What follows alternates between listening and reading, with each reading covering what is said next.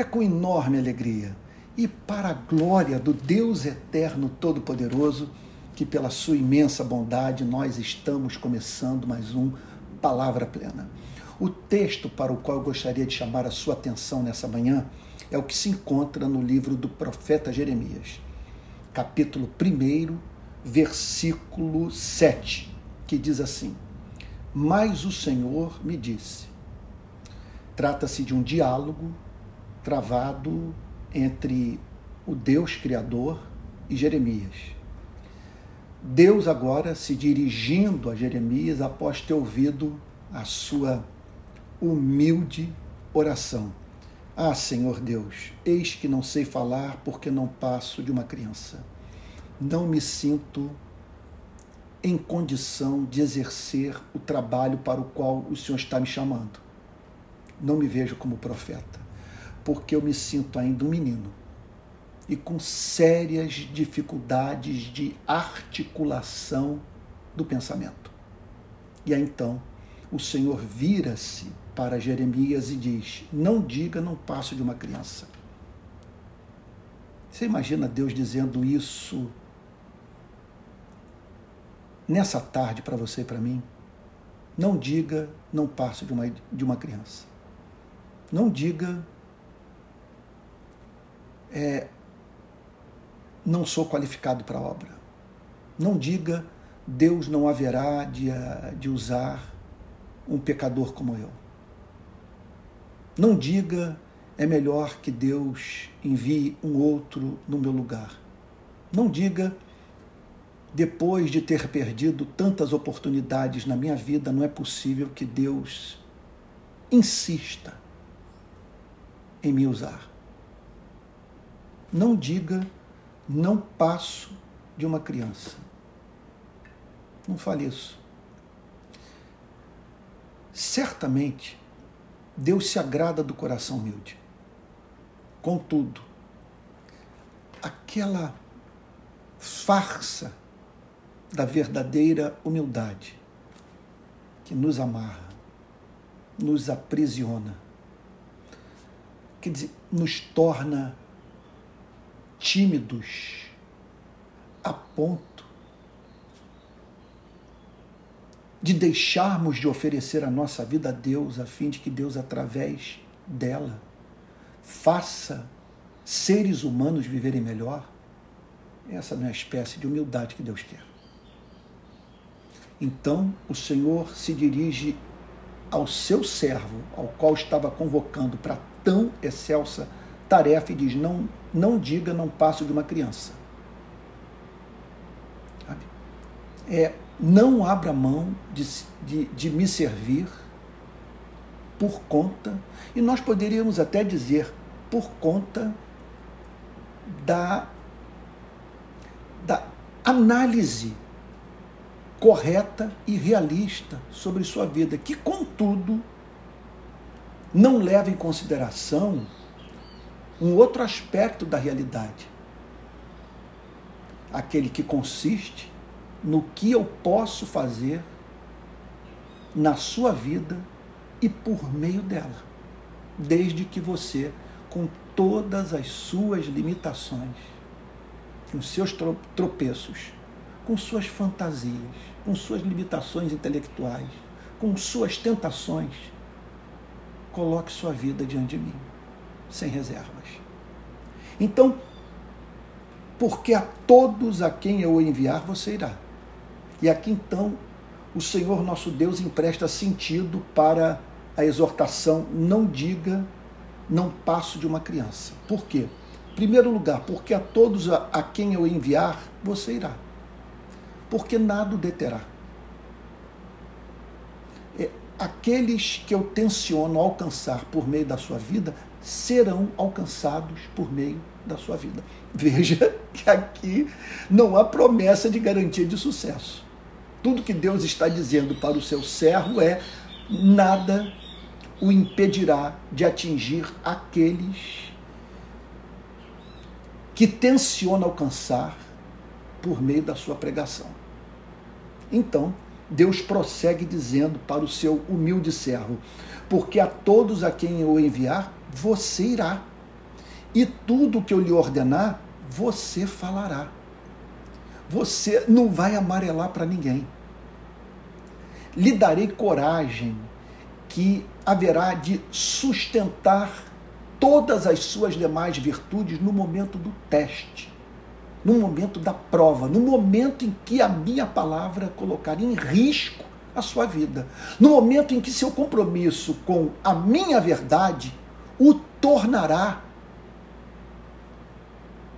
inimigo, até mesmo dos de dentro, do meu próprio povo, da minha própria igreja, ou pelo menos da instituição que leva o meu nome e que se considera minha igreja. Então, porque a todos a quem eu enviar, você irá, e tudo que eu lhe ordenar, você falará. Falará de modo simétrico falará, ainda que isso escandalize, ainda que faça pessoas se indignarem contra você. Sua mensagem não será mutilada.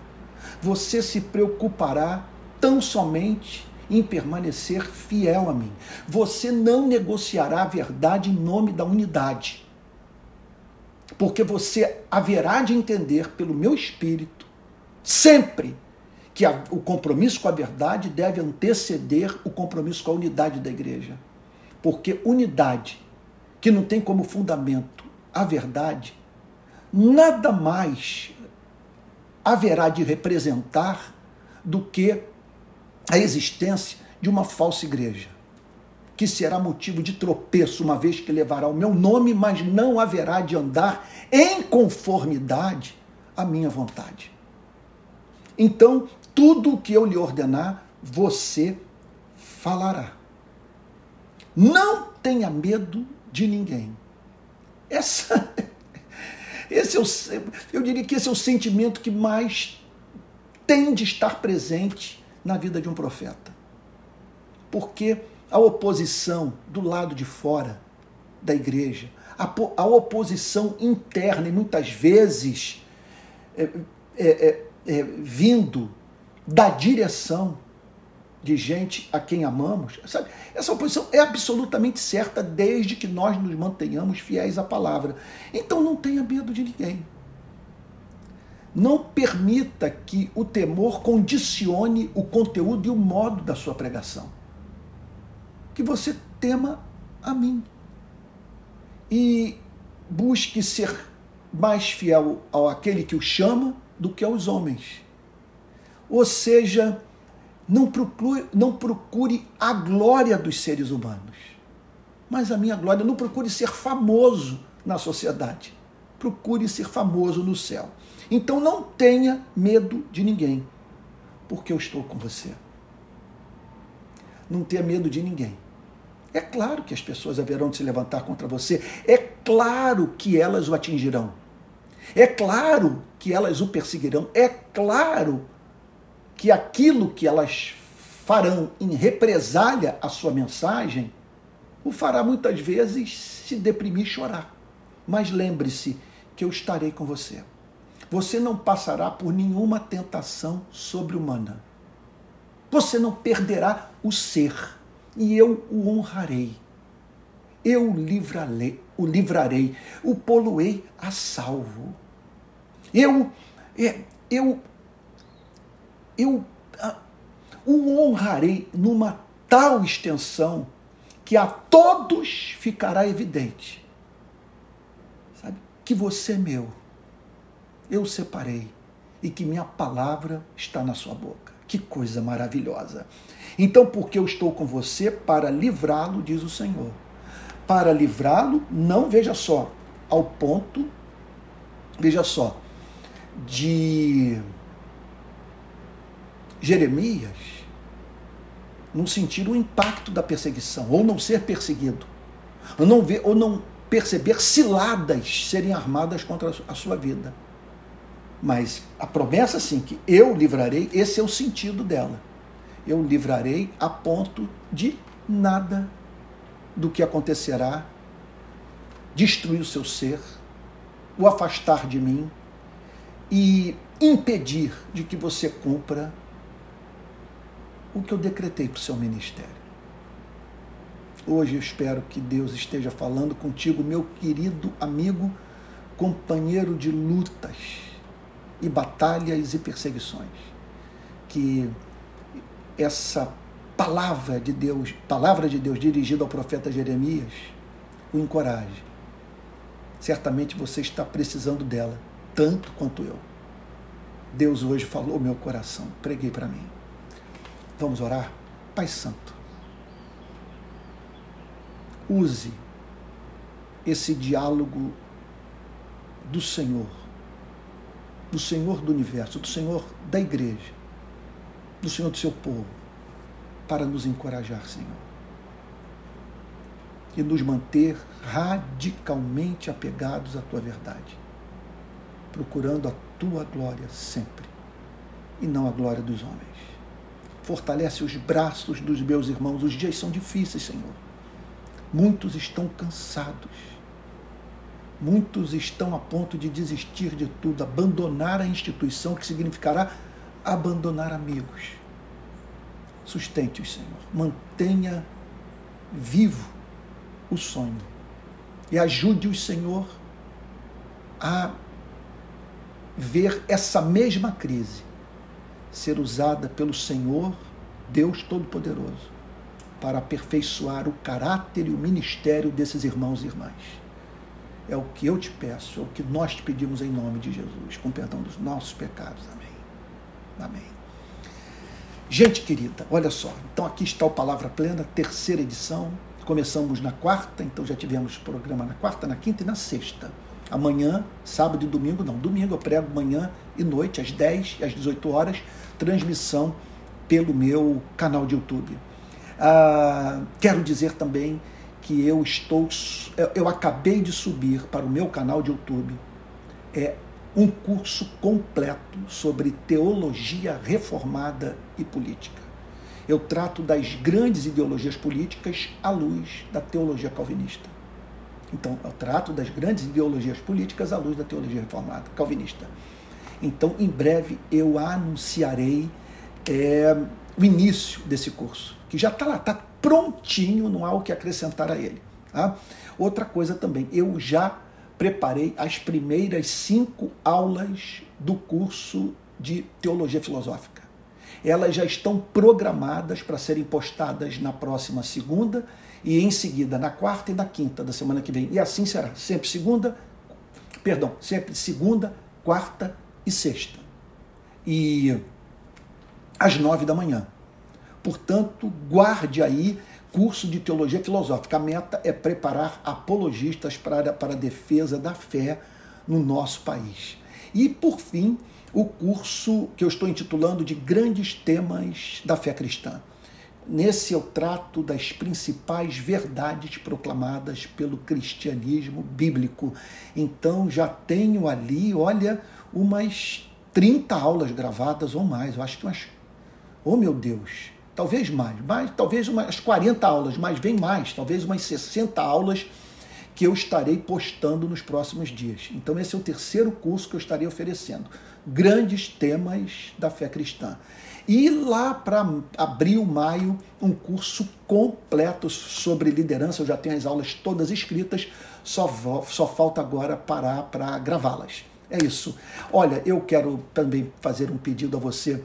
É, não deixe de dar um like nesses vídeos no YouTube. Se for possível, torne-se membro do canal.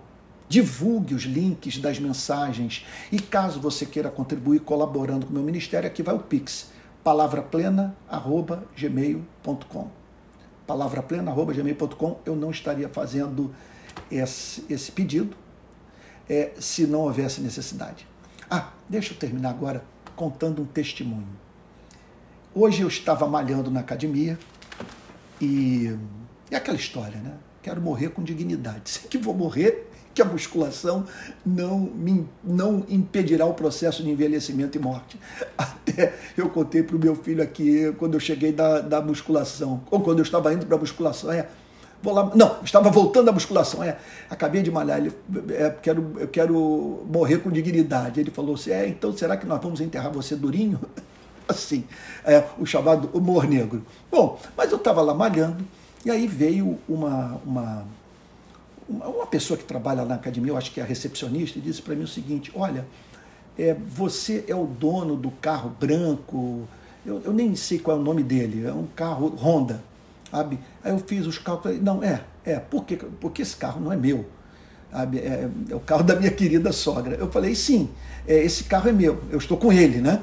Aí ela falou, não, porque uma aluna acabou de bater no seu carro.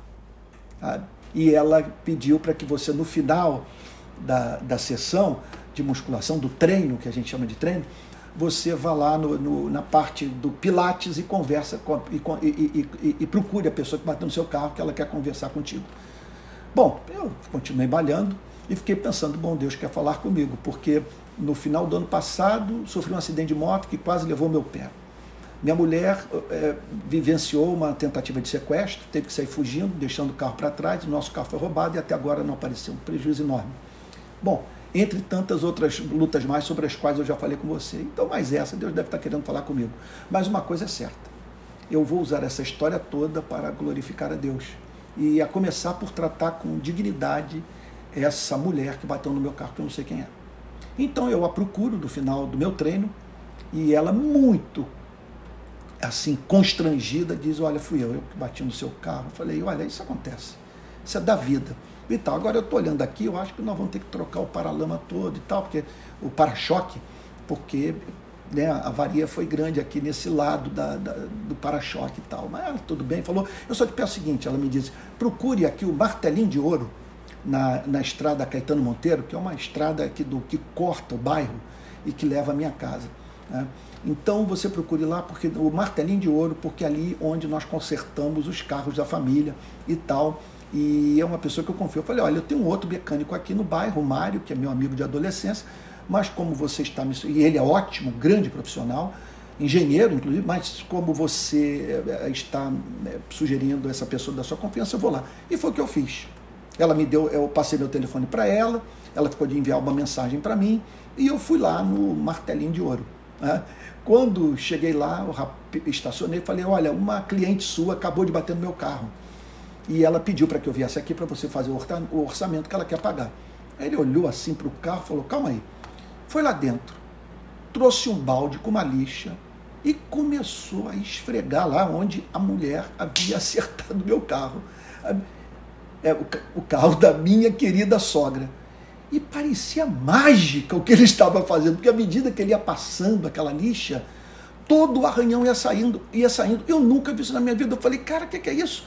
O que, que você está fazendo aí? Que mágica é essa? Ele falou: Não, o que aconteceu foi o para-choque dela de plástico que roçou no seu. Mas o estrago, para mim, para minha percepção, o negócio tinha sido um estrago concreto. Sabe? Mas ele não, não havia amassado. Simplesmente ele passou uma lixa, depois chamou um, um, um funcionário que ele pediu para dar um polimento. O, o para-choque ficou sabe, limpo, sem nenhum arranhão. Aí ele virou-se para mim e disse o seguinte: assim que eu trabalho eu luto pela honestidade. Então, é por isso, ele, ele me contou, que não me falta trabalho. Sabe? E tem cliente que às vezes é, espera dois meses para ser atendido por mim por confiar em mim, por querer o meu trabalho. Aí eu abracei e falei: você ganhou um cliente. E agora eu não vejo a hora de ligar para aquela senhora, aluna da academia onde eu malho, que bateu no meu carro para lhe apresentar as boas novas e dizer: você agora tem motivos redobrados para trabalhar com esse lanterneiro, porque ele é honesto. Então fica aqui essa lição. Como que tribulação na vida do que ama Deus, conforme dizia a saudosa Dona Maria José, esposa do reverendo Antônio Elias, mãe de grandes amigos meus, é, tribulação na vida dos servos de Deus é bênção disfarçada. Então eu não estava diante de uma, de uma maldição. Quer dizer, quando eu recebi a notícia, eu falei: bom, mais uma batalha para enfrentar depois de tantas outras, então parece que 2023 eu não vou ter sossego também, mas não. Deus permitiu que eu experimentasse uma contrariedade, a fim de me ensinar grandes lições e glorificar o seu nome. E por isso eu estou muito contente, peço que você passe a ver essas contrariedades da vida, as lutas em geral, é, como meios de você glorificar a Deus. e modos estranhos de Deus dizer para você: Eu amo, e o santificar. É isso, tá bom? Um bom final de semana. Que Deus o abençoe e o guarde e faça resplandecer o seu rosto sobre sua vida. E não deixe de seguir os conselhozinhos lá. Se tornar membro do canal, se inscrever, dar like, aquela coisa toda. Se puder colaborar, tá bom? Vai ser uma maravilha. Um beijão. Fique com Jesus.